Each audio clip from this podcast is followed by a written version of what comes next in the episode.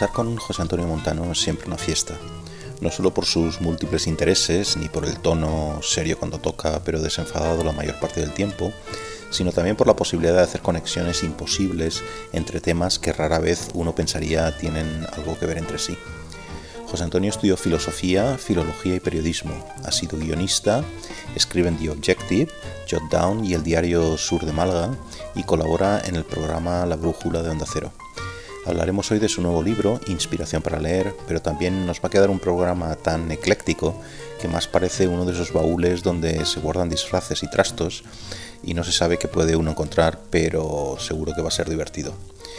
Por aquí aparecerán Tierno Galván, los monaguillos antifranquistas, la movida y la literatura como su hermana pobre, Chiquito de la Calzada, el programa cultural de televisión La Edad de Oro, el desaparecido vínculo entre la escuela y las vanguardias culturales, la deriva sacerdotal de Almodóvar, la cuestión de si en los 80 éramos más libres que ahora, la tensión contemporánea entre complejidad social y simplicidad política, el debate sobre la meritocracia y saltaremos de Thomas Bernhard a Kiko Matamoros y a Boris Vian. Gracias a aquellos que habéis respondido a la encuesta sobre el programa en mi página web pacoeltran.com. Eh, vuestras respuestas y sugerencias son muy valiosas para saber lo que pensáis del programa y, y cómo hacerlo más interesante. Así que por favor seguid respondiendo al cuestionario que está, lo recuerdo de nuevo, en mi web pacoeltran.com. Y seguid suscribiéndose al programa en YouTube, en vuestras apps de podcast, dejad comentarios, difundidlo en las redes, ya sabéis. Y aparte del cuestionario, consultar, consultar mi web, pacoeltran.com, porque allí encontraréis mucha información adicional sobre cada programa. Notas del episodio, referencias literarias o culturales sobre los temas tratados, etc. Ahora os dejo con José Antonio Montano. Sabes que al final se ha convertido en un. Estos, estas listas de libros que pones en, en Twitter se está convirtiendo ya en un, en un, canon. Sabes que cuando los demás ponemos estas cosas, nos llaman. Eh, no, la cosa es postureo, ¿no? Pero cuando tú las pones ya se ha convertido. Ya no es el canon de Harold Bloom, es el canon de Montano. O sea que todo el mundo estamos esperando a ver qué estás leyendo y a ver por dónde nos llevas, ¿no? Entonces. Y ya para, para, empezar con esto, ¿no? Eh, te quería, lo que quería saber es, tu libro, Inspiración para leer, que lo tengo aquí, ¿vale? Em, muy bien editado por Eh, y aparte se lee, yo me lo, he leído en dos sentadas, se lee, es largo, son 400 páginas, pero se lee muy, muy, muy fácilmente, digamos, ¿no? Y eso que no trataste temas fáciles, ¿no? Después de leerte varios capítulos seguidos de Thomas Bernhard, uno se queda como así, ¿no? Pero bueno, eh, entonces lo primero que te quería preguntar es, como lector, ahora iremos como escritor, ¿no? Eh, ¿cómo, ¿cómo, lees, ¿no? Quiero decir, que es casi un clásico, ¿no? Estas preguntas de lees un solo libro y hasta que no lo acabas no empiezas otro, o picas de aquí a allá, esa cosa que decía, eh, no sé si conoces a Antón Montañ, eh, Compañón, que es este profesor que escribe mucho sobre, sobre Montaigne, que tú hablas mucho de Montaigne en el libro, ¿no? decía que, que, que Montaigne leía lo que en francés se llama papillon amor, ¿no? Es como una mariposa que va leteando y va picando de aquí y de allá. No se detiene mucho rato en un solo libro, ¿no? Entonces puede tener 400 libros abiertos, ¿no? Entonces tú eres de estos, tienes mil libros empezados en la mesilla de noche y si es así, ¿a partir de qué número de libros te empieza a entrar el estrés, ¿no? De tengo que acabarlos. Sí, bueno, a mí eh, eh, eh, ahora mismo, mira, he, encontrado el método perfecto, porque he pasado por todos, por todos los métodos. Desde el obligarme a tener solo un libro, precisamente para no dispersarme, ¿no? Como en la película esta de Billy Wilder, aquí un amigo, Walter Matthau, va a un estanco y entonces señala un puro, ¿no? Para comprárselo. Entonces la dependienta le quiere dar una caja y dice, no, los puros de uno en uno. Entonces un ideal serían los libros de uno en uno. Lo que pasa que eso, eso es un poco agobiante, ¿no? He pasado también por la fase de, pues eso, de que se me van acumulando la montaña y la verdad es que la montaña me agobia mucho. He tenido, he tenido montaña de libros también, eh, con bastante frecuencia, como todos los lectores, pero me agobia mucho. Entonces ahora he encontrado la manera perfecta que es simultanear solamente dos libros simultáneas dos libros, de manera que, que, el agobio de estar con un solo libro se diluye porque puedes cambiar al otro, pero al mismo tiempo no, no, te descentras, ¿no? Estás ahí como, además puedes alternar un libro, por ejemplo, ahora mismo estoy leyendo, además por primera vez, era una de mis lagunas, Guerra y Paz, ¿no? Entonces, eh, pues tengo ahí Guerra y Paz como la gran lectura del verano y luego voy, voy leyendo otro, otros libros más, más breves, ¿no? de poesía. Ahora, ahora, ahora estoy leyendo un ensayo sobre Eric Romer, ¿no? Eh, en fin, eh, entonces, para mí el ideal ahora mismo son dos libros, simultanear dos libros y nada más. Otra cosa de la que, que hablas mucho en el, sobre todo al principio de tu libro, es esta cosa de la, de, de, eh, de, la falta de obra propia, ¿no? Del, del, no tener un libro en un momento determinado, etcétera, ¿no? Tú sabes que esto hay una larga tradición, ¿no? De, lo que se llama el artista sin obra, ¿no? Que parece una contradicción en los términos, ¿no? Pero bueno, aquí podemos elegir, hay, millones de ejemplos, ¿no? Que son, que todos conocemos, ¿no? De, hecho, yo estaba leyendo hace poco un, un libro que lo publicó Acantilado, es muy interesante, de un tipo que yo desconocía, se llama Jan Gibbs Yune, que se llama Artista sin obra, ¿no? Que dan miles de ejemplos en, todo tipo de creación, ¿no? Eh, de, esto que estamos hablando, ¿no? Podemos recordar a José Saramago, por ejemplo, que el tipo no empezó a escribir hasta casi que tenía 60, ¿no?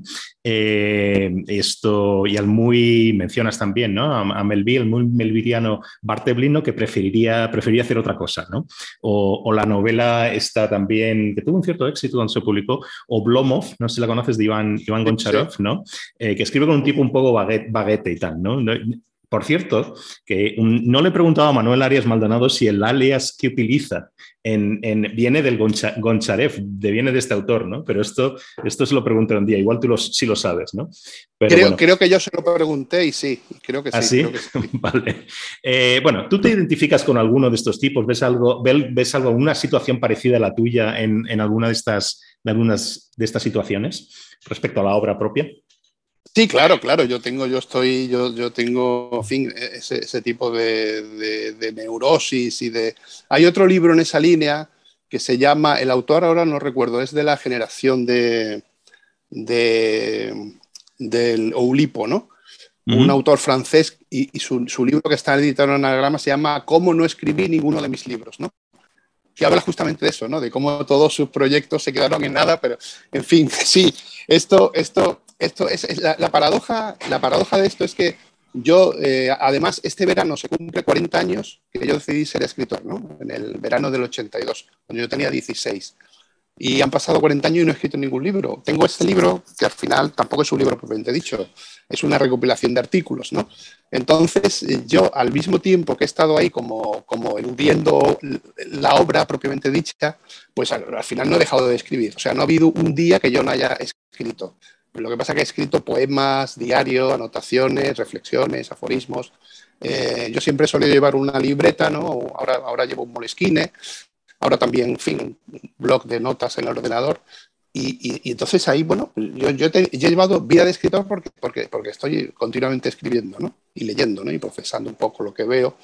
Lo que pasa que ah, siempre he tenido como un agobio de, de, de, de escribir, ponerme, ¿no? De, de, ponerme a escribir un, libro propiamente dicho, ¿no? Es decir, de sentarme todos los días y esa, disciplina diaria. Eh, es algo que yo, en fin, lo, he sentido como un reto, pero al mismo tiempo me abruma, ¿no? Me abruma por, muchas razones, ¿no? Evidentemente, la primera es por pereza, ¿no? Una pereza fisiológica, ¿no? Que se instala y que te, te bloquea de algún modo. O por otra parte, también por, por exceso de autoconciencia, ¿no? También por vanidad, ¿no? por pensar que si uno no escribe una obra maestra no merece la pena. Entonces, digamos que se pone uno tantos retos que al final, pues, la, pureza que, a la que uno aspira, pues al final queda, queda, queda, la pureza a la que uno aspira está de antemano, porque es la página en blanco, ¿no? Esa página en blanco, nada, puede ser más puro que eso.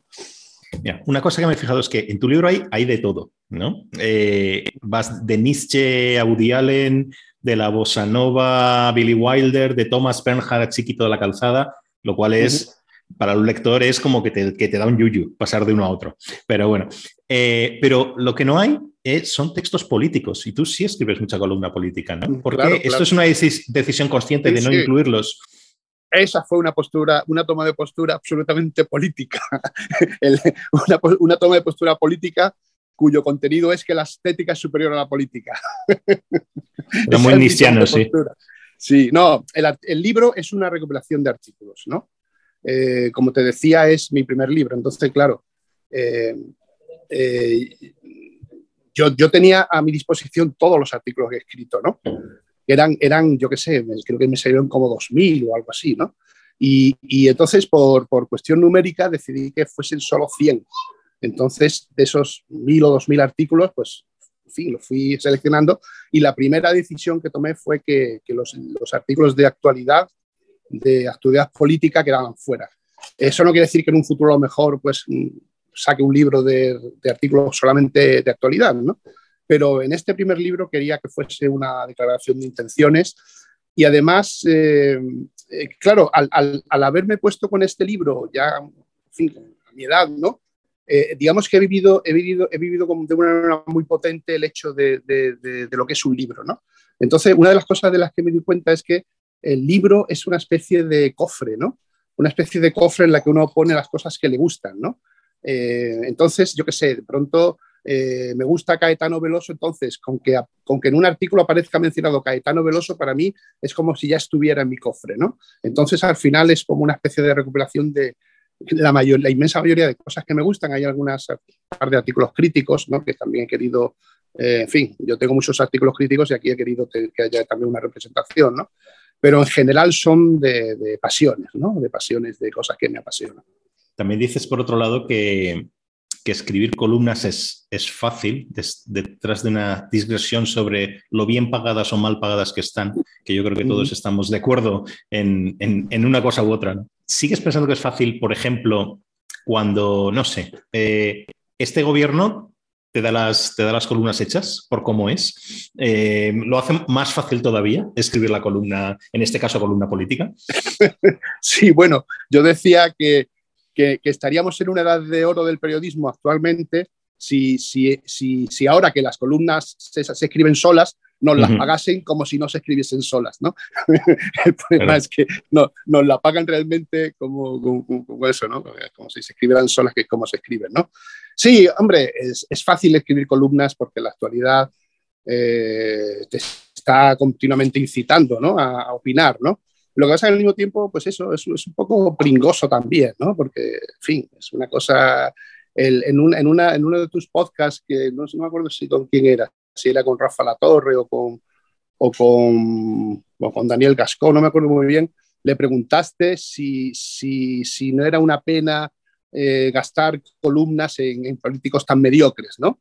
Eh, no recuerdo, acuerdo, no recuerdo, pero y bueno. Yo me acuerdo, y, yo, y yo me acuerdo que pensé, bueno, en fin, los columnistas tampoco estamos para tirar cohetes, ¿no? Quiere decir que hay, hay una especie de, de nivel más o menos equivalente, la verdad. La cuestión de la superioridad moral, de, sabes que siempre se habla, no siempre, pero bueno, cuando hablamos de izquierda, etcétera, izquierda, derecha, siempre suele salir de alguna forma la cuestión de la superioridad moral. Pero a mí me gustaría traerlo un poquito a la cuestión cultural, ¿no? Entonces, parece que esta superioridad moral eh, que suele asociarse a la izquierda, a los discursos de izquierda, etcétera, que hace que todo lo valioso sea de izquierda, mientras que todo lo que viene de la derecha es egoísta o responde a oscuros intereses, etcétera, ese tipo de cosas, ¿no? Esto se da también en la cultura. Es decir, dado el, esto lo digo yo, ¿eh? no sé lo que pensarás tú, el puritanismo, creo que sé por dónde vas, pero bueno, el puritanismo, cierto sectarismo de la izquierda, etcétera, parece que ya nada valioso pueda venir por esa parte de la izquierda, ¿no? Se han invertido un poco los términos, ¿no? Esta cuestión de el epatele bourgeois y el romperlo todo y tal, que, que, hasta los 70, si quieres, 60 o 70, que era de la izquierda, mientras que eran los más, los conservadores trataban de, eh, digamos, o, o, eran los más puritanos, parece que se han invertido las cosas, ¿no? Entonces, ¿cómo, cómo lo ves un poco todo, todo esto? ¿Esto es así? ¿El puritanismo ha cambiado de bando? Sí, yo creo que básicamente, básicamente eh, la, la, iglesia o la escolástica vigente uh -huh. es la de esta pseudoizquierda ideologizada, ¿no? Esta especie de, de, religión ideológica, ¿no? Y yo le llamo pseudoizquierda porque yo me considero de izquierdas, pero uh -huh. estoy en contra de esta izquierda, ¿no? Siempre, en fin, mis amigos de derechas me afean que diga pseudo izquierda y que no diga directamente izquierda. Podría decir perfectamente izquierda sin ningún problema, de hecho muchas veces lo digo, pero también me quiero dar el gustazo de decirles a los, a los, a los sacerdotes de la izquierda que para mí son reaccionarios, ¿no? como dice Félix Ovejero, ¿no? son la izquierda reaccionaria. Entonces, eh, mira, hay en los escritores jóvenes, eh, jóvenes, bueno, en fin, hasta los 40 años, eh, yo observo que, que, que muchos están arrasados por la ideología es, es acojonante, están arrasados, tienen cultura, tienen, eh, saben escribir, tienen talento, y de pronto se ha instalado en ellos una especie de gilipollez ideológica que están eh, asesinando su obra, están emitiendo papel moneda verbal, es como, como, como, si, como si un escolástico del siglo XIII pues se pone a escribir de acuerdo con los, con los cánones de, la... Evidentemente habrá, buenas obras, eh, tendrán pies y cabeza, pero estarán muertas. Eh, lo que pasa, claro, siempre habrá algún genio que, cuyo, instinto haga que sus obras estén vivas a pesar de ellos mismos, ¿no? Es algo que, por cierto, le pasaba a veces a Saramago, ¿no? Que, su, el, fin, el tío cuando se ponía a escribir novelas, eh, su instinto predominaba, de manera que al final, pues eran, buenas novelas a pesar de, él mismo, ¿no? Sí, sí, pones los diarios a caldo en tu libro. Eh, los cuadernos de Lanzarote, ¿no? Sí, a mí, me, bueno, de Saramago me gusta la novela Pesoana, ¿no? El año de la muerte de mm. Ricardo Reis, que me parece muy... Sus diarios son estúpidos, son los diarios de un tonto. Es un tipo que se levanta por la mañana y coge el correo y entonces le han mandado una carta de, mm. la China. Y entonces el tío reproduce la carta de elogios, señor Saramago, usted me ha salvado la vida, y eso una y otra vez y otra vez, ¿no? Y siempre esperando que si le dan el Nobel, que si no le dan el Nobel, es una cosa realmente, pero es, es tan tonto que, que, engancha, ¿no? Yo me compré el primer tomo cuando, yo me lo compré en portugués en Lisboa, ¿no? En, español creo que salió en un solo tomo, en, en Portugal salieron en tres tomos. Entonces yo me compré el primer tomo, me fui a la pensión y, y me lo leí por la noche en la cama y, y no daba crédito y, al día siguiente fui a comprarme los otros dos porque, porque te enganchan, ¿no? Hay un momento que hablas de la, de, la movida, ¿no? Eh, cuando llegas a Madrid y buscas, y buscas los restos de la movida, lo que quedara, ¿no? Y no lo encuentras. Yo ni siquiera lo busqué. Yo llegué a Madrid más tarde que tú eh, y ya ni siquiera hice el intento, ¿no? De ver lo que quedaba de aquello, ¿no? Pero, pero esa parte sí me, sí me, cuando estás hablando de todo esto, sí me, me, me sugiere lo siguiente, ¿no? Por ejemplo, la movida, sabes que ha sido como clasificado, calificada como, como un movimiento cultural de pobres, ¿no? De un país que bueno, va saliendo, pues sale de una dictadura y, no hay mucho dinero, entonces un poco lo del hambre aguza el ingenio, ¿no? Esto. Pero yo estaba pensando también, ¿hasta qué punto los movimientos culturales, urbanos, si quieres, asociados a ciudades, no son siempre esto, ¿no? O sea, estaba pensando así una lista rápida, ¿no? El swinging London este de, los años 50, 50 y 60, por ejemplo, también un Londres empobrecido, el Nueva York de los 70 y los 80, con el hip hop y el house y el no sé qué y no sé cuántos. Eh, los orígenes del techno en Berlín y otra cosa que yo no conozco mucho, pero tú sí la, eres experto en ella, que es toda esta movida, si quieres también, un movimiento cultural en Río de Janeiro en los, supongo, 60, 70, por ahí, ¿no? Entonces, ¿no piensas que son siempre, es siempre la misma pauta? Quiero decir, lo mismo que la movida en Madrid es en estas otras ciudades y en muchas otras, ¿no? Que cuando entras, si quieres, el dinero, ¿no? O cuando ya mueres de éxito, toda esa energía creativa se agota, ¿no? ¿Estarías de acuerdo en eso? Bueno, depende. Eh, sí, hombre, lo que pasa es que estos movimientos surgen normalmente eh, al margen del establishment, ¿no? Entonces, la caridad tiene que ver con eso, ¿no? Y una vez que, el establishment ve que, por ahí se puede ganar dinero, entonces cuando, cuando el establishment se pone encima, en fin, lo inyecta, lo potencia por un lado, lo divulga y al mismo tiempo lo, le quita un poco la, sustancia, ¿no? Yo cuando llegué a Madrid, que fue en el 85, lo que, lo que estaba, yo, yo, yo, yo llegué justamente unos meses antes de que muriese Tierno Galván. ¿no? la muerte de Tierno Galván, que fue en enero del 86, me pilló en Madrid, ¿no? Y de hecho yo fui al entierro, fui uno de los, de los miles que estuvieron allí en la comitiva, ¿no? Y, en esa época ya se daba eso, ¿no? Yo, yo, yo estaba deslumbrado por la movida desde Málaga, que a mí realmente me, me salvó la vida, fue muy beneficioso, ¿no? programa de heladas de oro, toda esta avalancha frívola, festiva, divertida, eh, me salvó la vida, ¿no? Me, alegró la vida, por decirlo así. ¿no? Y, cuando llegué a Madrid eh, existía eso, pero ya en plan como autoconsciente. ¿no? Había muchos punkis por la calle, las crestas, eh, había muchos programas de televisión dedicados a la movida, las fiestas municipales eran con cantantes de la movida, digamos que era, era ya la parte oficialista de la movida, que bueno, a mí, por otra parte, yo le tenía tanto cariño que a mí también me gustaba aquello, aunque se entendía que ya no era tan, no era tan, en fin.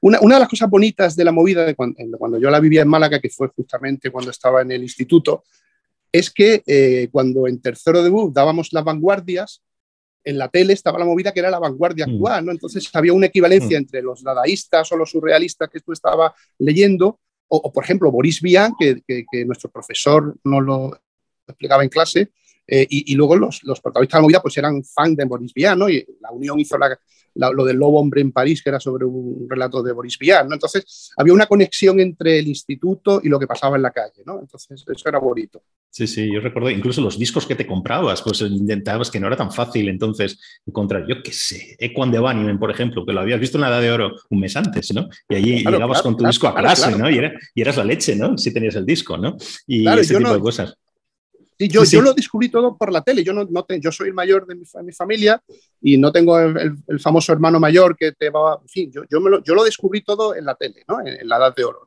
Y, y lo, lo, bonito es que lo que, en fin, es que yo creo que en, en, en, esos años, o sea, a siete u ocho años de la muerte de Franco, eh, nunca estuvimos más lejos de Franco de lo que estamos ahora, ¿no? Para mí, para mí por, por, decirlo así de una manera así un poco simbólica, como me gusta a mí un poco provocar en, este plan, eh, la, la, la, la, movida asesinó a los cantautores. Que los cantautores eran antifranquistas, pero en realidad eran como el complemento del franquismo. Era el mismo coñazo del franquismo, la misma tristeza, eh, la cosa así, eh, justamente la primacía del contenido, ¿no? Una especie de, de, eso, ¿no? La, movida liberó las formas, como, como, como hace la vanguardia, ¿no? Eh, tiene una relación irónica con los significados, ¿no? Eh, todas las canciones de Siniestro Total, ¿no? O la de Glutamato Yeye, en fin, este tipo de la canción de los negritos. Era, era una mera, era una mera de, de liberación de, los significados, ¿no? Que realmente, era realmente la manera antifranquista por excelencia, porque no tenía en cuenta Franco, o sea, era un antifranquismo de la que se había, despedido, se había, se había desligado Franco. Era una, una especie de liberación eh, absolutamente frívola y maravillosa, ¿no? Y, hedonismo, que era lo que estaba ausente tanto de la dictadura como de los cantautores, que dices tú, ¿no? Eso está ausente. es que al final los cantautores no dejaban de ser los monaguillos antifranquistas. Es decir, entre un cantautor antifranquista y un monaguillo franquista había muchas equivalencias, empezando por, por la guitarra. ¿no? ¿Y tú crees que esto no? No, tienes toda la razón con esta vinculación, que yo lo había pensado cuando lo estaba leyendo en, el, en el, libro, ¿no? Eh, la vinculación de lo que uno vivía en, en, en, su educación, pero diaria, la de la clase, del instituto, o lo que sea, y lo que estaba pasando fuera, ¿no? Y tú crees, y ahora, por supuesto, supongo que estarás de acuerdo conmigo, esto sería imposible, ¿no? Pero yo me pregunto, ¿es imposible porque esa cultura se ha convertido en, ¿cómo lo decías tú antes, el auto no sé si autorreferencial, autoconsciente o algo así, que, parece es autoconsciente y no hay sustancia, o sea que no hay realmente esa, ese sustrato, digamos, cultural. Entonces, ¿es por eso o porque en las clases tampoco es que haya ninguna conexión con la realidad ni nada, salta todo por los aires, ¿no? Entonces, o, por las dos cosas, quiero decir, que ni hay cultura eh, a la que digamos, hacer una o, autorreferenciarte, por decirlo así, ¿no? O vincularte, pero tampoco llega a las aulas. O, quiero decir, es que esto que estás diciendo que pasamos, yo en cierta manera también lo llegué a pasar, ¿no? Ya, ya no existe. Quiero decir, hay una desvinculación absoluta, ¿no? ¿Tú lo ves así o no sé? No lo sé, yo no lo sé. Yo, lo, de aquella época en realidad era, muy específico de aquella época, porque eh, es que en España, una vez que murió Franco, pues mm, se, vivimos el siglo XX o sea, en cinco años vivimos todo el siglo XX, ¿no? Aquí la tradición, la tradición que iba a la par con Europa se acabó con el exilio del, año 30, con la guerra civil, ¿no? Entonces, claro, uno de los componentes bonitos es que no solamente enlazábamos con lo que pasaba en la calle de la movida, sino que también enlazábamos con la generación del 27, ¿no? Por ejemplo, ¿no? Con, las, con los artistas de la República, ¿no? Yo, por ejemplo, yo soy un devoto de Luis Cernuda, ¿no? Y Lorca también, por supuesto, que son para mí los dos grandes poetas. Entonces, eh, pues era, era, se daba todo simultáneamente, ¿no? Lo bonito es que, también volviendo a lo de la memoria, por, hablar del famoso tema de memoria histórica, lo bonito es que eh, en aquella época se daban las dos cosas simultáneamente, no se olvidó, si, no había más, si, estaba si, había montones de ciclos, de debates, de libros sobre la guerra civil de república. Lo que pasa es que eso iba en paralelo a la diversión de la movida, es decir, no, no se, sepultó, no se sepultó la memoria, había más memoria que ahora. ¿no? Lo que pasa es que, que en esa época, eh, por lo visto, éramos capaces de hacer varias cosas mentales simultáneamente, ¿no? Y ahora no, ahora, ahora hay una especie de literalismo asfixiante que, que, en fin, que no, no, es como una especie de raíl, de, de raíl asfixiante del que no te puedes salir, ¿no? Y, en fin, no sé. Pero la razón por, por, lo que tú me has preguntado es que no lo sé, no lo sé. Otra cosa que, veo en los ejemplos, por ejemplo, que te he dicho, que es algo que estaba pensando antes, eh, es que en el centro de todo esto, de este hedonismo, de esta explosión cultural con medios, sin medios, etcétera, está la música, está el cine, está el arte, pero a mí me da la impresión de que la literatura no se ve tanto, ¿no? O sea, está un poco en segundo plano, ¿no? ¿Tú estarías de acuerdo con esto? Estaba pensando en escritores específicos de la movida eh, que hablan sobre la movida también, o hablan sobre la España que era entonces, o las ciudades que eran entonces, Barcelona, Madrid, otras ciudades, etcétera, ¿no? Y estaba pensando en los otros ejemplos y no, no me vienen así fácilmente como si me vienen músicos y pintores y no sé qué, no sé cuántos, ¿no? ¿Tú estarías de acuerdo en esto? ¿Es un poco la literatura queda un poco rezagada? Sí, bueno, lo que pasa, el, literatura propiamente de la movida hubo muy poca realmente, ¿no? Eh, había algún poeta, bueno, Eduardo Rivars, ¿no? Era un poeta que se podía decir que era de la movida, en cierto modo, que bueno, en fin, la trascendía, ¿no? Eh, había un escritor al que yo conocí en aquellos años, se llamaba Javier Barquín, ¿no? Que era de origen mexicano, vivía en, Madrid, ¿no? Eh, la Ediciones Libertarias sacaba, sacaba libros, ¿no? Era una, tenía su propia colección que eran libros prácticamente asociados a la movida había libros de estética, ¿no? De, Bono, ¿no? De, este, de, José Tono, este, el, director de, La Luna de Madrid, estaba la revista La Luna de Madrid, ¿no? Entonces la parte literaria está un poco causada por libros marginales, por el, por el cómic, ¿no? Lo que pasa que yo, por ejemplo, como eso, chaval de 16, 17 años que estaba ahí fascinado con este asunto, eh, la, la, la, liberación y la alegría general de la movida, pues me estimulaba a leer, ¿no? Entonces yo leía por mi cuenta otras cosas, ¿no? Pues estaba leyendo, no en vano, en los 80 al fin y al cabo también fue una época de eclosión lectora en España, ¿no? empezaron a, eh, no sé, empezó Muñoz Molina, Julio Llamazares, ¿no? Eh, Luis Antonio de Villena también, por ejemplo, este, él, iba por su camino particular, pero también tenía un eco de la movida, ¿no? En fin, tenía sus, sus, sus autores un poco que rondaban sobre ello, pero lo fundamental era, era, era que, te, que te, la alegría que te daba te permitía luego leer por tu cuenta, ¿no? Estoy pensando también escotado, racionero. Eh, claro, claro. Que había un poco, Sabater, un poco Sabater, exacto, exacto. Luego, por su parte, Almodóvar, ¿no? Con, sus, con su cine. Eh, luego él también, pues, ponía la pista sobre muchos escritores, ¿no? Escritoras, ¿no? Dorothy Parker, ¿no? Eh, el, Almodóvar puso el foco en, en, una literatura que no se solía leer en España, ¿no? Entonces, en fin, entre una cosa y otra, el propio Boris Vian, Entre una, y luego los, los, los, artistas del surrealismo, por ejemplo, que había una, no era propiamente de la movida, pero digamos que, que en, el, en, el, en el pack cultural de la España de entonces, la literatura estaba muy presente también, claro. Sí, estoy pensando que cuántos de estos eh, eh, autores que están mencionando, lo estamos mencionando, estaban en anagrama, ¿no? También, no sé por qué me viene ahora esa, esa, específicamente esa editorial, que no era la única, ¿no? Pero, pero todos parece que están, eran por lo menos yo los que yo recuerdo cuando empezaba a leer también en, entonces, ¿no? Que estaban todos publicando ahí, pero bueno, oye, no te lo voy a decir, pero eh, así como estoy de acuerdo en casi todos los autores, cineastas, etcétera, músicos que mencionas, hay, uno con, que, no puedo. ¿Por qué te gusta tanto Almodóvar? Dime por qué te gusta, por favor. Bueno, en parte, en parte porque iba asociado a esa época, ¿no? Para mí fue una alegría. Mm, le cogí, en fin, digamos que me cayó en gracia desde el principio y desde entonces pues lo he ido acompañando. Unas películas me han gustado más, otras menos. A veces cuando él dice tonterías, pues yo, yo, yo capto que son tonterías, ¿no? Pero, pero no sé, me gusta, me gusta su cine, me, me, descubrió cosas, eh, en fin, y hay, sobre Almodóvar hay una cosa muy interesante, ¿no? Y es justamente en esto que te decía antes de, de la lucha un poco simbólica o alegórica, ¿no? Como las grandes batallas de las, de las, de las alegorías medievales, ¿no? Por un lado estaba la movida, que para mí iba, iba, iba asociada a la vida, a la libertad, a la alegría, y en otro estaban los cantautores, ¿no? que eran como los sacerdotes eh, ideológicos de la época, ¿no? Pues muchos de, muchos de, los liberadores de la movida han terminado convirtiéndose en cantautores, entre ellos, por ejemplo, Almodóvar, ¿no? Almodóvar, en un, a partir de un determinado momento, él pensó, yo creo que eh, eh, la, frase con la que termina la película, aquella, mm, ah, se me ha ido ahora el carne de tribuna, ¿no? Que suelta ahí un discurso, porque los españoles por fin hemos perdido el miedo, algo así, ¿no? Y la primera vez que apareció en su obra ese tipo de declaraciones, ¿no? Pues Almodóvar, su función política fue la liberación, o sea, cómo nos liberó del franquismo en los 80, sus primeras películas. Cuando él de pronto es autoconsciente, piensa que fue en aquella época muy frívolo y decide ser serio y empezar a hacer declaraciones estúpidas, como la de que el PP estaba detrás de los atentados.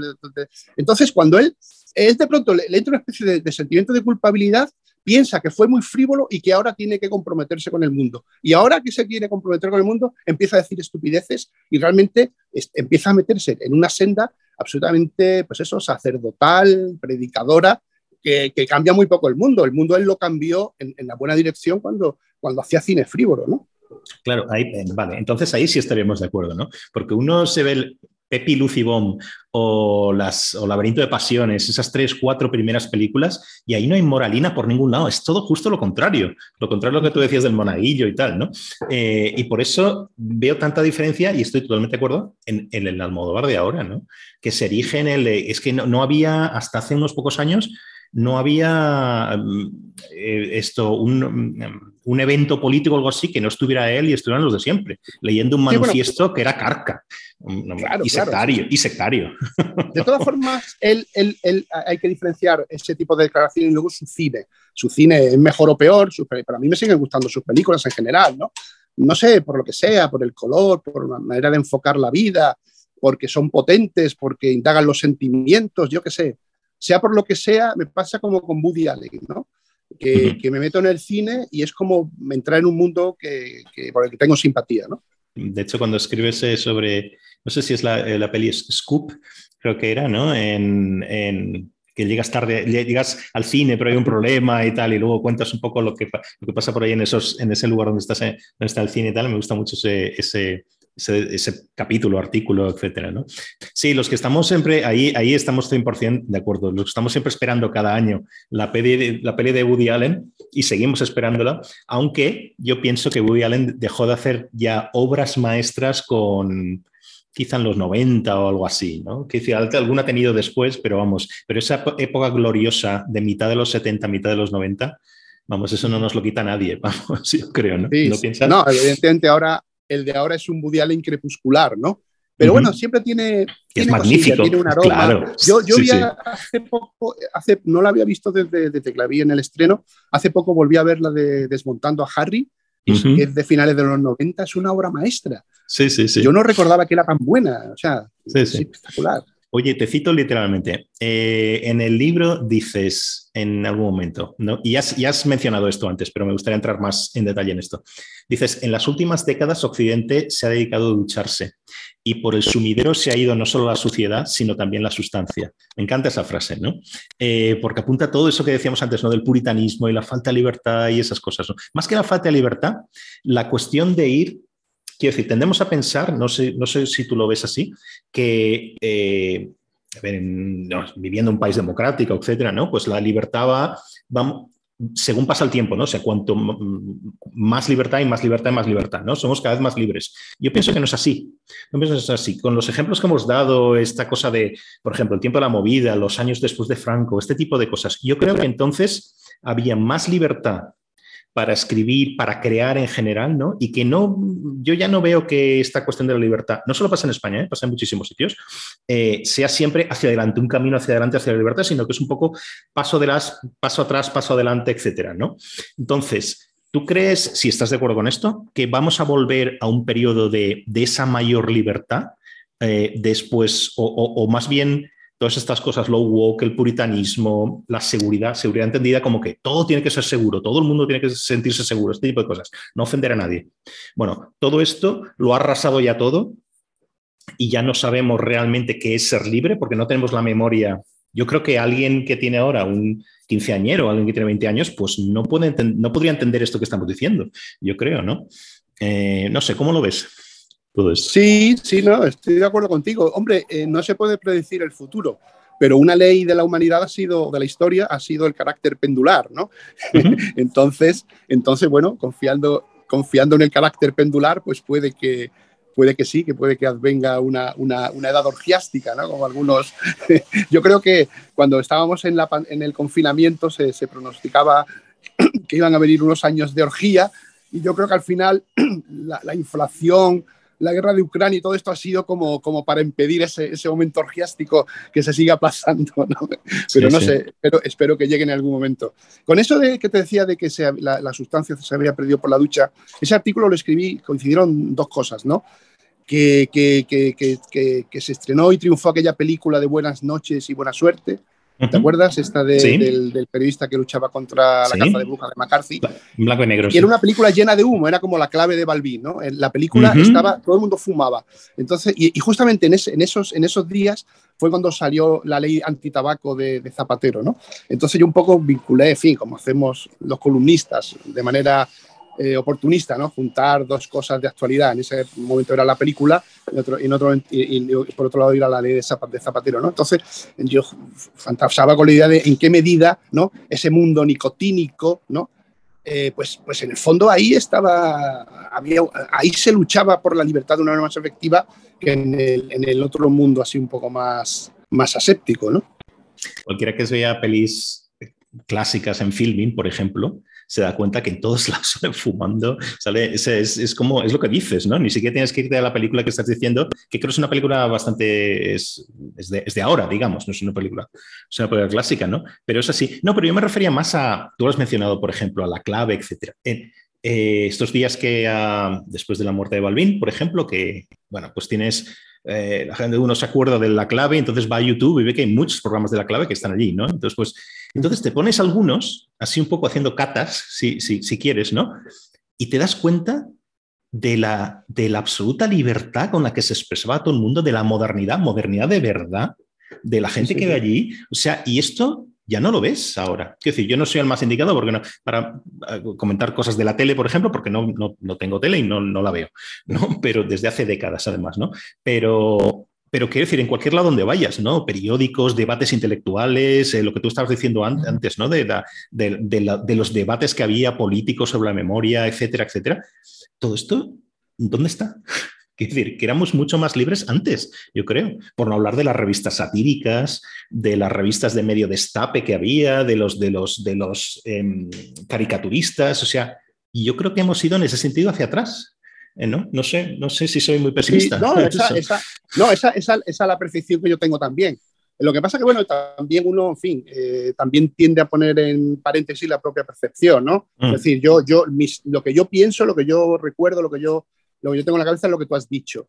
Pero bueno, no sé, mm, ya, ya veremos a ver en el futuro, a ver qué piensan los jóvenes de ahora, ¿no? Hay que, yo siempre dejo un poco abierta esa puerta, ¿no? Porque claro, pueden estar pasando cosas de las que no nos estemos enterando y que luego pues se vea más, más adelante, ¿no?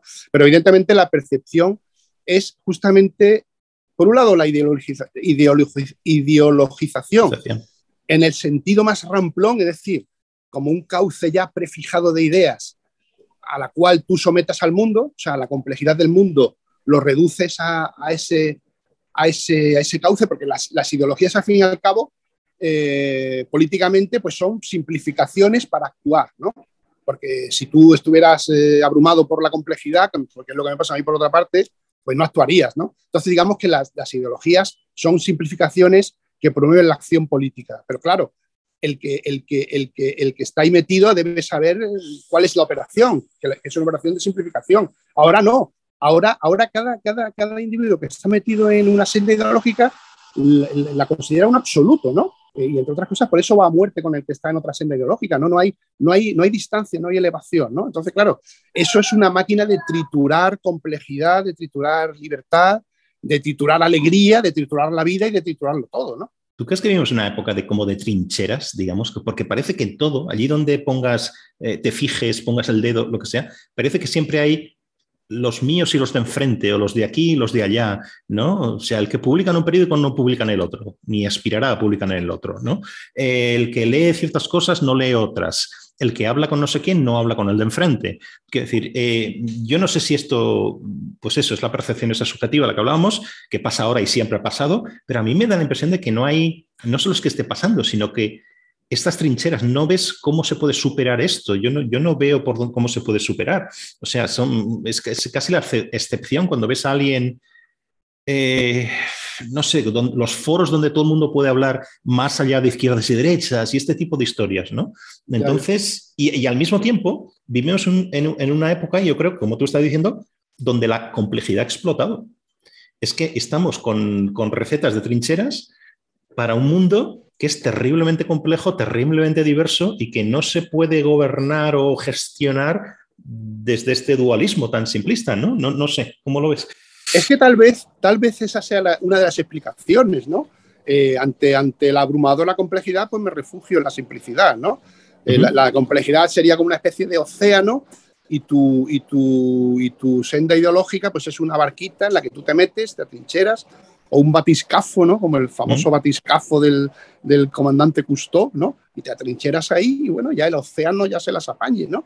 Es, eh, yo creo que en parte es, es, una reacción cobarde ante la complejidad, ¿no? Es una reacción, una reacción, pues eso, de, de, de, negación de la complejidad, ¿no? y en último extremo, de negación de la vida. Son como reductos eh, necrosados en, las que, en los que uno se, se mete, pues eso, para protegerse, como una especie de útero materno, en la que todo está clarito, se sabe quiénes son los buenos, quiénes son los malos. Si de pronto uno que tú pensaba que era bueno, de pronto resulta que es malo, pues mm, te organizas mentalmente de manera que lo excluyes, que excluyes el conflicto, ¿no? Y entonces yo creo que es eso. Eh, evidentemente las causas eran muchas, pero yo estoy convencido de que una por lo menos es esa. Y, y, en cuanto a la salida, yo también confío, un poco volviendo a lo de la, la, la, pendular de la historia, una de las, uno de, las, de los yo, yo tiendo a ser pesimista en general, ¿no? Pero uno de los, de los horizontes positivos que puede haber es justamente el cansancio. O sea, está el coñazo, está el coñazo que yo creo que en un momento por puro cansancio se saldrá de, de esto, ¿no? Creo yo. Y también una cierta desconexión, ¿no? Porque hasta qué punto no nos metemos o enzarzamos en debates que son, esto sí, autorreferenciales y que solo estamos nosotros y creemos que nosotros estamos teniendo un debate que, a la sociedad le importa. No sé, a bote pronto, ¿eh? estoy pensando, eh, el debate que nos hemos pasado meses hablando sobre la meritocracia, que sí o que no. Pero esto qué cosa más ridícula es. Primero el debate en sí. En un país que, lo que necesitamos es más, más mérito y más excelencia, etcétera, ¿cómo nos podemos estar planteando si que la meritocracia es malo y que, refuerza o, reproduce los, la, herencia de cada uno? Y en fin. Pero más allá de eso, quiero decir, ¿qué memeces son estas? Yo creo que pensará la mayoría de la gente que no está en estas historias, ¿no?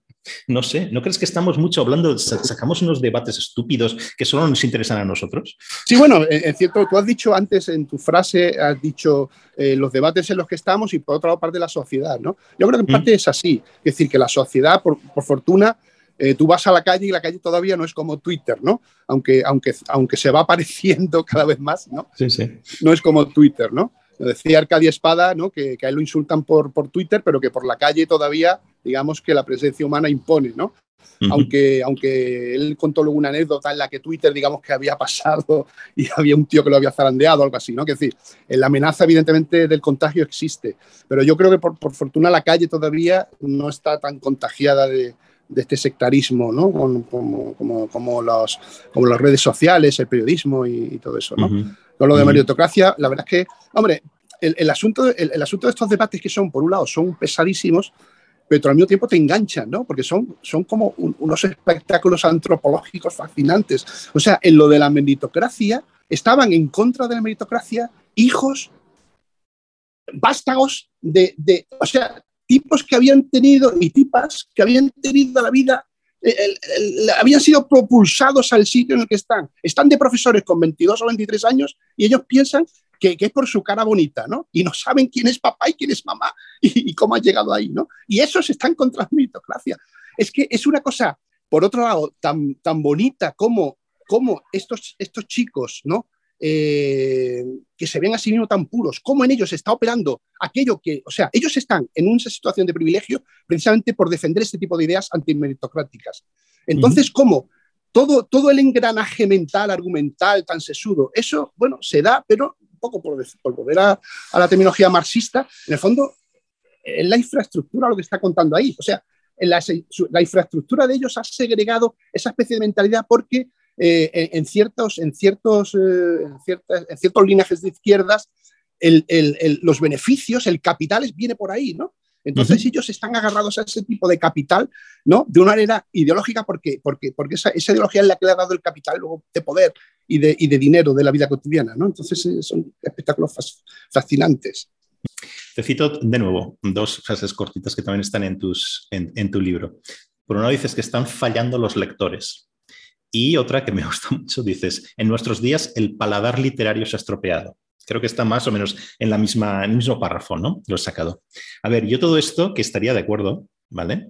Eh, pero si quieres ahora cuento un poco lo que querías decir con esto, ¿no? Lo extiendo de la lectura a la cultura en general, pero también a la reflexión, a la atención misma, a la atención en general, ¿no?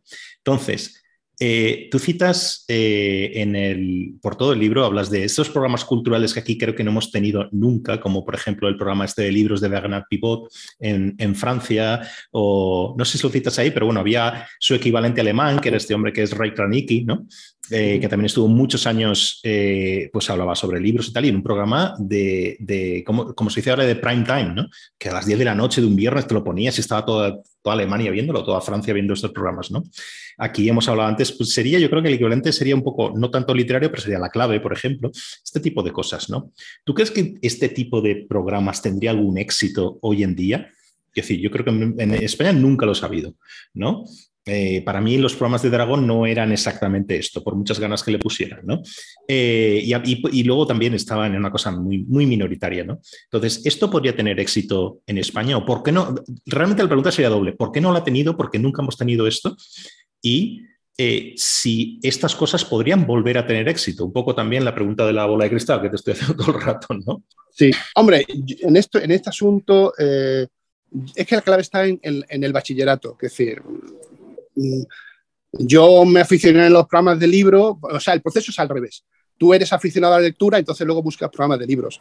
Yo programas de libros que te, que te estimulen a leer, o sea, si tú no lees, no, o sea, un programa de libros me viene a mí bien que soy aficionado a la lectura porque me descubre autores, me puede hacer que me interese por, por, por uno o por otro, eh, me gusta ver cómo hablan los escritores, eh, que me gustan, mm, pero, pero un programa de libro que estimula la lectura, la verdad es que no, no, no, no lo consigo entender, ¿no?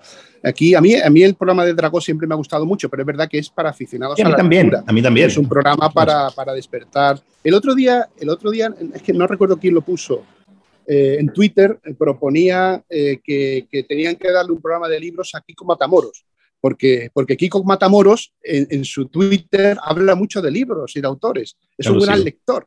Él está en el, en el mundo de, de, la, de, la, crónica rosa y todo eso, embrutecido aparentemente, pero luego es un finísimo lector. Y entonces una chica creo que era proponía que le diera un programa de libros en televisión a, a Kiko Matamoros. Ese sí podría tener, un, podría tener éxito. Podría ya, ser, pero... Kiko Matamoros podría ser nuestro Bernard Pivot. Bueno, yo no, no, sé, esto me parece un poco lo del salto de, de Ben Jara chiquito, ¿eh? que, que, haces. Total, total, total, total. Ya tengo varios, tengo varios. Ahí.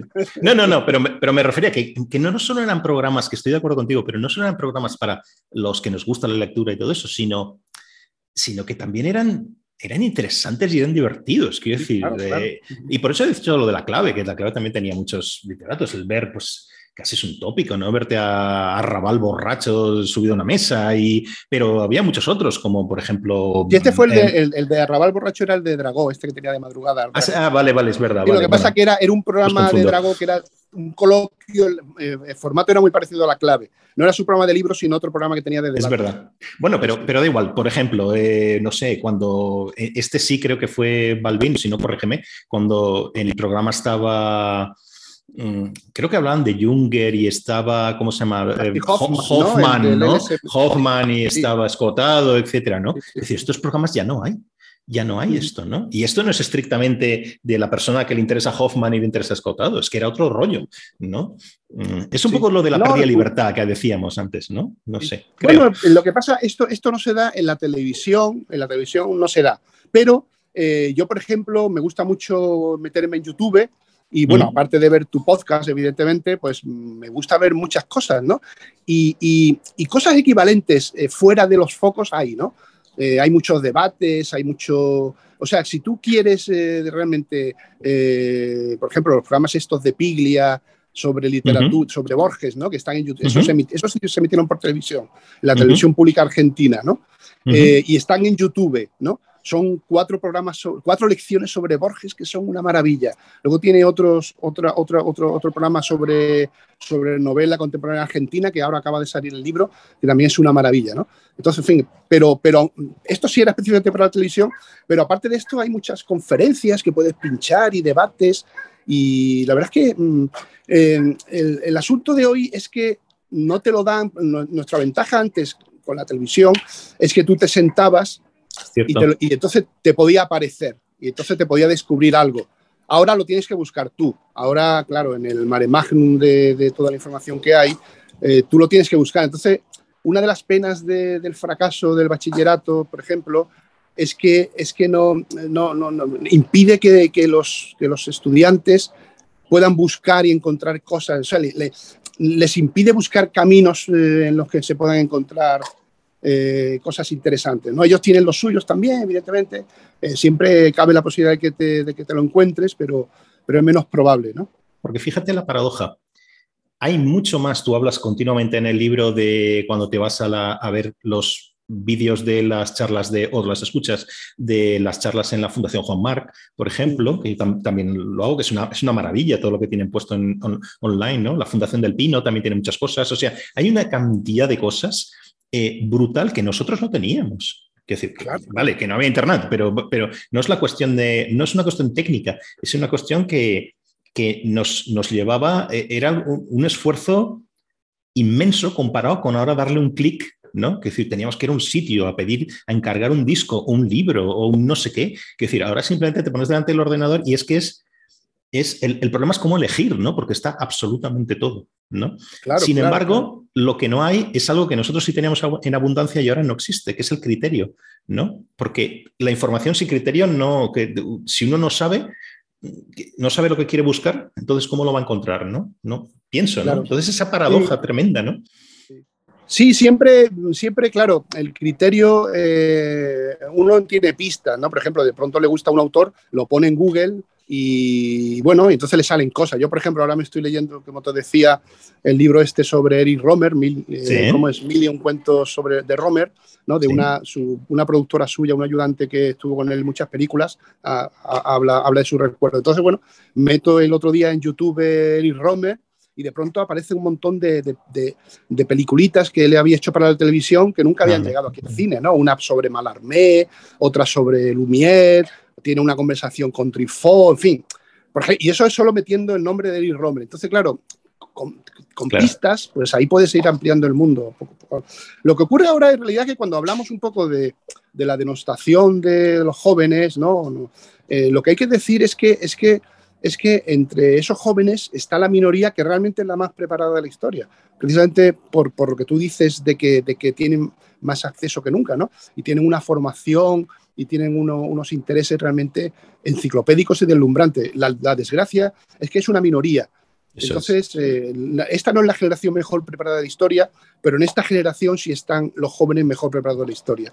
Y el problema, el problema es que esto es en el fondo lo que ha habido siempre, una élite y una masa un poco desinformada, ¿no? Entonces, la lástima es que, es que lo que define la cultura media de un país es el bachillerato.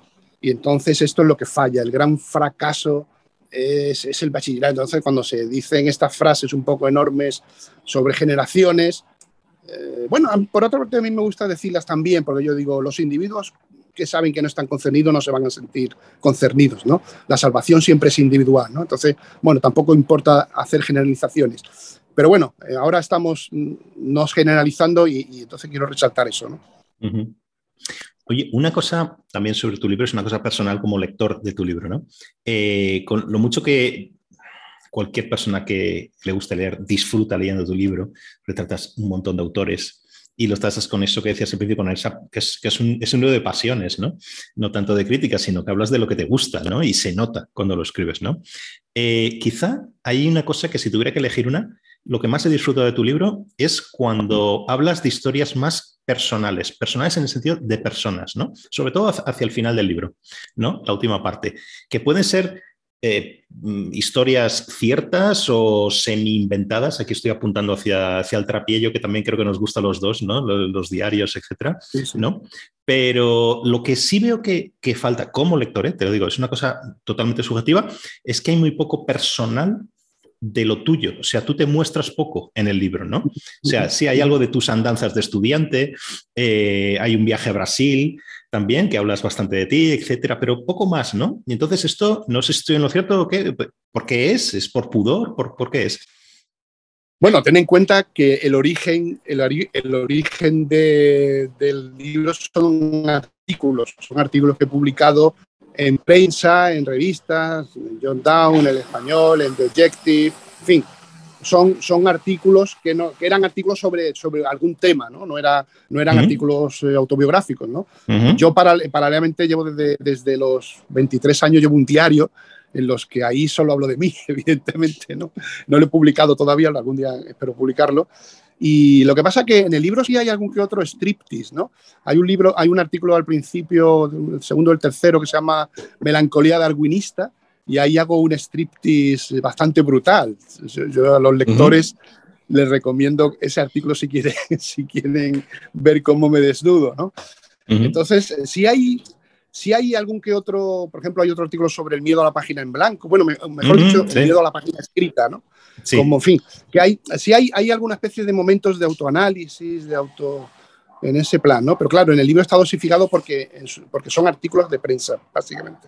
¿Por qué te parece Thomas Bernhard un, autor divertido? A mí me parecía lo contrario. Me encanta Bernhard, pero después de leerme un libro de Bernhard y dos seguidos ya es la muerte, o sea, es como lamer un, algo que tiene vinagre o algo así. Me parece algo brutal. ¿Por qué te parece divertido?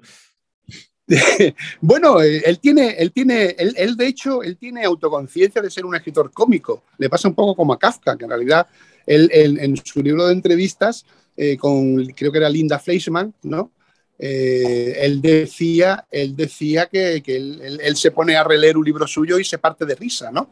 No sé, evidentemente, eh, le pasa un poco también como Ciorán, ¿no? Que son eh, autores con una temática fuerte, ¿no? Que habla del sufrimiento, de la muerte, del sinsentido de la vida, pero por un lado, porque, porque está tan logrado artísticamente, literariamente, que eso, digamos, que, esa parte queda del lado de la vida, y luego, por otro lado, porque tiene recursos realmente cómicos, ¿no? Las repeticiones, eh, la especie de ese personaje que le ha creado, eh, que, se, que se cabrea con todo, ¿no? Que se pone a despotricar, que se mete con, con el Partido Socialista y con la Iglesia, dice que en Austria, en fin, una cosa, por ejemplo, en las retaílas estas berjardianas de insultos, ¿no? Eh, yo digo mucho en Twitter eh, lo de abyecto y repulsivo. No sé si la gente pilla que eso es una copia de, Thomas Berger, ¿no? Ah, para él, abyecto y repulsivo es como siempre viene al final, es como el capitán Haddock, ¿no? Él se pone, este, se va calentando con uno, con algo, empieza a, porque este es repugnante, no sé qué, no sé cuánto, y se pone a, soltar 20 adjetivos y al final el lector sabe que al final va a terminar diciendo abyecto y repulsivo. Entonces, es como, son mecanismos humorísticos realmente. Eh, algo fuera del libro, ¿no? Málaga es la ciudad más cool de España o de Europa, como leemos continuamente. ¿Por, qué? ¿Por qué Málaga está siempre, siempre en todos lados, no? Porque bueno, ahora se ha puesto de moda. Lo que pasa es que eh, un poco tenemos miedo de esta moda porque, porque está dejando de ser una, ciudad tranquila, ¿no?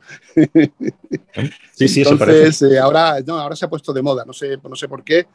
Eh, porque bueno, ha habido grandes reformas en la ciudad, el AVE también hace que ahora esté a dos horas y pico de Madrid, en fin, una serie de... Y luego, bueno, claro, eh, en Internet también ha ayudado, porque claro, aquí ponemos nuestras fotos de la playa, nuestras cañitas en el chiringuito y eso también, también va, va seduciendo, ¿no? Curiosamente, nuestro pequeño mundito, nuestro pequeño círculo, nosotros, los amigos malagueños, ¿no? como yo digo, los catacumbísticos, ¿no? Eh, Ariel Maldonado, Manuel Toscano, Antonio Dieguez, San Cirles, en fin, nuestro grupito. Lo más gracioso de este grupito malagueño de amigos, que ya, ya sí somos amigos, es que nos conocimos por Twitter. Somos malagueños, pero nos conocimos por Twitter.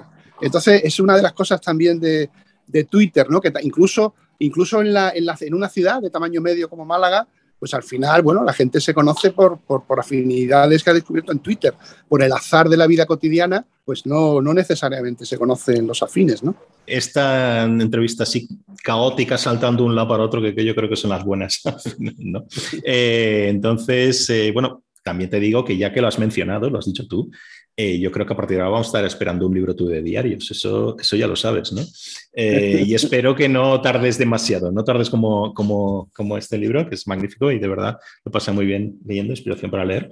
Y, bueno, pues, pues ya, que un abrazo y que nos tenemos que ver en, en Malga seguro, vamos. Sí, hombre, claro, claro. Cuando quieras, pues nada, un placer, muchas gracias.